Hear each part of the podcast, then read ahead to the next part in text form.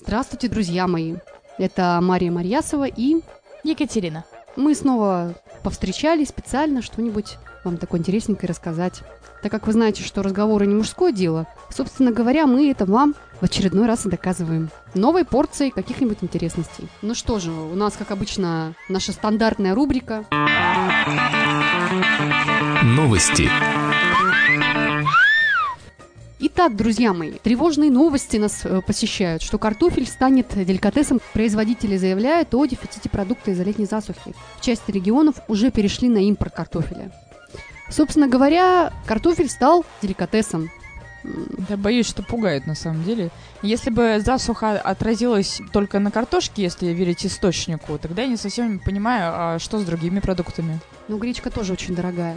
Все стало дорого. Ладно, это понятно, у нас всегда повышение цен, инфляция у нас скачет, все это хорошо для как- каких-то категорий эм, в нашем государстве, но простые граждане страдают. Я, например, вот что касаемо гречки, раз мы затронули, я ее не особо ем. Что она стоит 100 рублей, что не стоит. Я в этом плане, я защищена, так как я ее не употребляю. Ну, тебе повезло, потому что у меня мой молодой человек, он, например, кроме картошки, э, может ничего больше и не есть. То есть картошка это вообще любимый продукт. И вот как теперь, вот скажите, вот с этим быть? Слушай, ну, можно соблазнять, можно говорить, дорогой, я тебе, значит, э, сегодня вкусную пюрешку, естественно, с маслицем, а ты мне э, эротический массаж, например. Такой обмен, а что? Э, э, Товар, деньги, товар, это еще придумали давно, очень умные Не, мне кажется, что теперь а, пюрешечка заменят взбитые сливки на обнаженном теле сексуальных играх. Опять у тебя экстремальненькое что-то. Я помню, помню, ты у нас эксперт по убитым сосулькам. Тогда представляешь эту картину, гламурные цыпочки будут приходить и заказывать замечательную картошку. И, это бокал вина.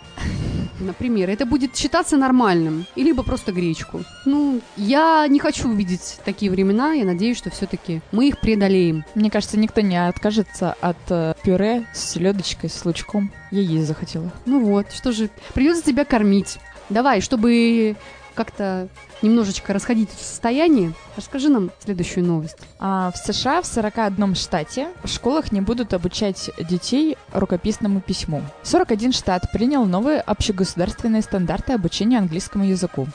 А там пропись не является обязательной. Штаты могут продолжать обучение слитному письму по собственному желанию или за свой счет, что очень важно. А так этот предмет остался в программе обучения в Массачусетсе и Калифорнии. Как сообщил представитель Департамента образования штата Джорджия, процесс обучения слитному письму довольно трудоемкий и занимает много времени. Но пользы от него гораздо меньше, чем от овладения навыками набора текста на клавиатуре, что более необходимо учащимся в средней и старшей школе. Я не знаю, издеваются, по-моему, они сами над собой. Мне кажется, они деградируют просто. Ну что ж, курс молодого зомби проходит успешно. А, Мы тут, как говорится, на картофель жалуемся, хотя уверена, в некоторых наших селениях до сих пор пишут у свечи и печи. Ну, ты представляешь, э, например, э, вот я вижу уже сразу проблему, например, потеряется одна из индивидуальных особенностей каждого человека, это почерк. Значит, не всем он нужен. Вопрос, что же происходит? Наверное, у наших стран разные задачи. Стоит предполагать. Ну, я, например, до сих пор там пишу записочки и прикрепляю их на холодильник. Все потому, что ты умеешь писать. А вот э, в 41 штате скоро это станет такой роскошью. Да, нужно будет включить компьютер, написать в Word, потом распечатать, а, вырезать нужный формат текста, ну или целый листок при- прикрепить на видное место. Да, и, возможно, просто уже будет это не актуально, что говорить. Бедные дети, могу сказать. Все лучше детям, возможно, это то лучшее, которое нам не светит. Ну, слушай, нам бы их проблемы.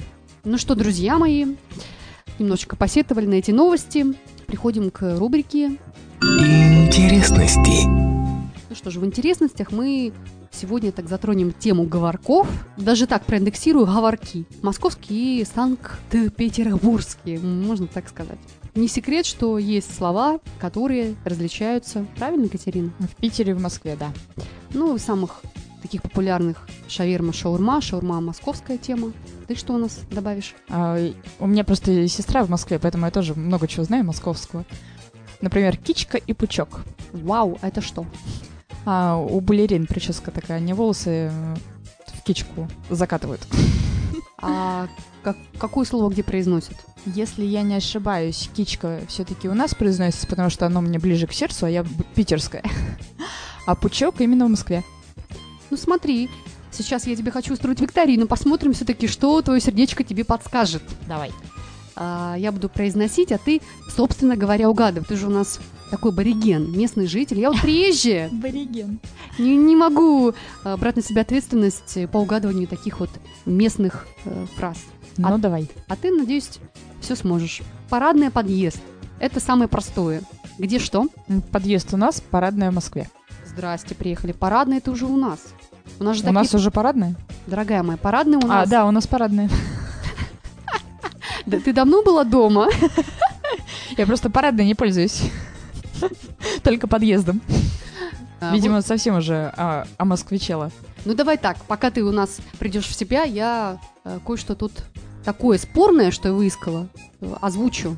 Например, в Москве изнаночную сторону одежды называют изнанкой, а в Петербурге чаще левая сторона. Это правда? А у меня есть одна проблема. Я путаю лево-право. Извини, ладно, переходим к другим. Можно пропустить. Вы не думайте, я не блондинка там. Не, ну сейчас, конечно, больше похожа на блондинку. Но вот одна моя особенность реальная, путаю лево-право. Катерина, у тебя сейчас светлый э, цвет волос. Да, все. Вот, например, одноразовая полиэтиленовая сумка. В Москве это пакет, а в Петербурге чаще говорят пакет и мешок. Так это? Нет? Спорно, я поняла. Давай попробуем теперь... э, Ну, э, у нас все-таки на пакет больше уже.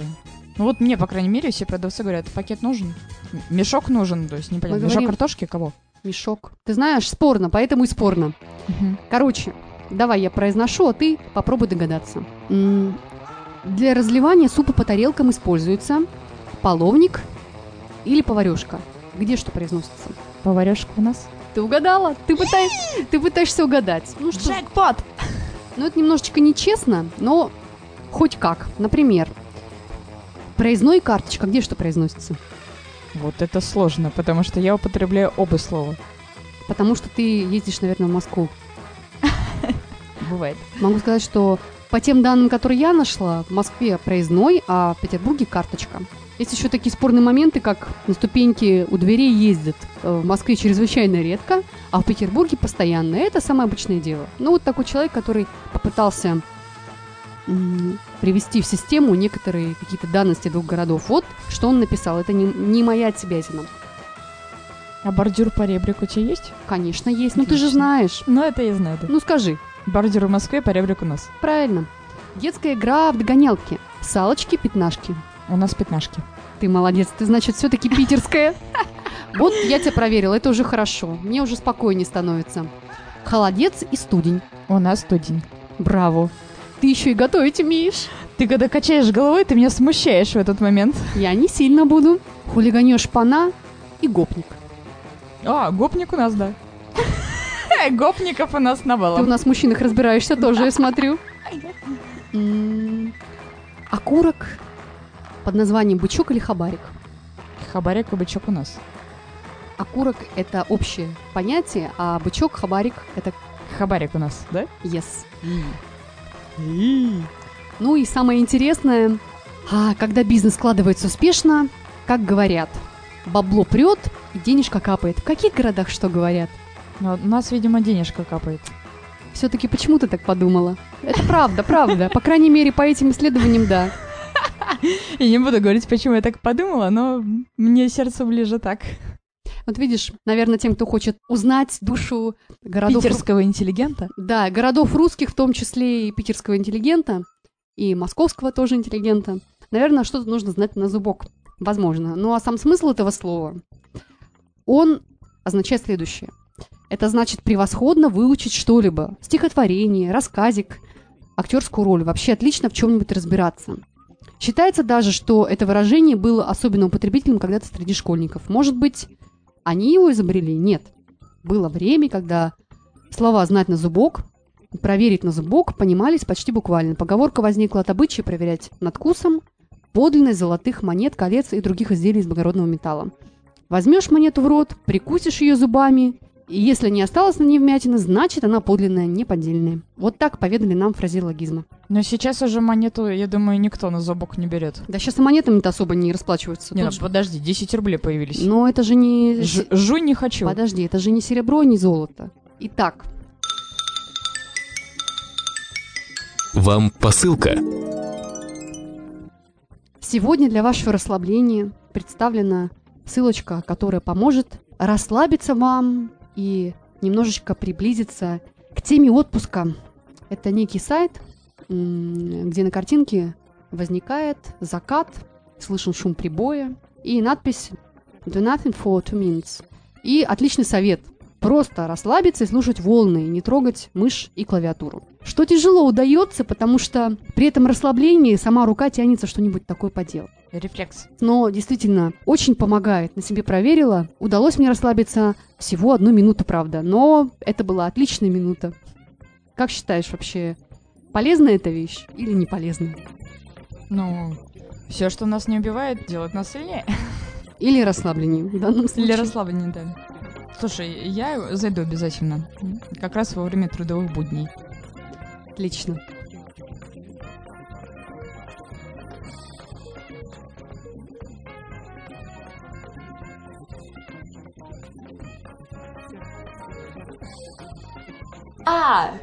Молодец! Только та тина ти та та та ти У нас тут небольшая рекламная пауза. Катерина поет нам, а, то есть мне поет песни прекрасные, э, образчики чудесного творчества. Не ее, но в ее исполнении прекрасно поднимающих настроений.